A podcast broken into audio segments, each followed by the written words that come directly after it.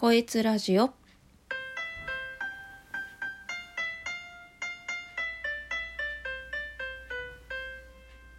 こんにちは、こいつです、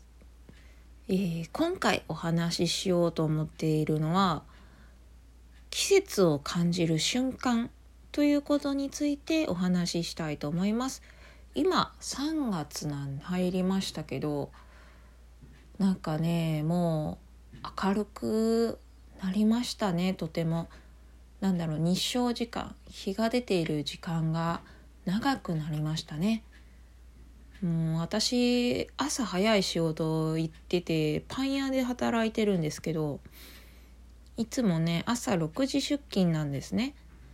でまあ歩いてたら真っ暗だったんですけど最近は6時でもなんかもう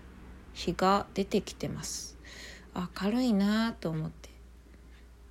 うんなんかその時に季節をすごく感じます。あとはねパン屋で卵が届くんですけどいつもね普通の L サイズが届いてきてたんですけど最近届いた卵 LL サイズぐらいあるんじゃないかっていうぐらいちょっと大きかったんですよね。通常卵 50g ぐらいだったんですけど今回 60g あって計量するのにねちょっと困っちゃったっていう。のがありましてなんか春になるからその卵も元気よく大きくなってるのかなっていう風にねちょっと職場の人と、えー一緒に季節を感じました。まあ、こんな感じでねちょっとしたことになんか季節を感じてなんか過ごすのってちょっと楽しいっていうかなんだろうくすぐったい気持ちになるっていうかいいですよねとても。そろそろもうあったかくなるというふうにね天気予報でも言われているので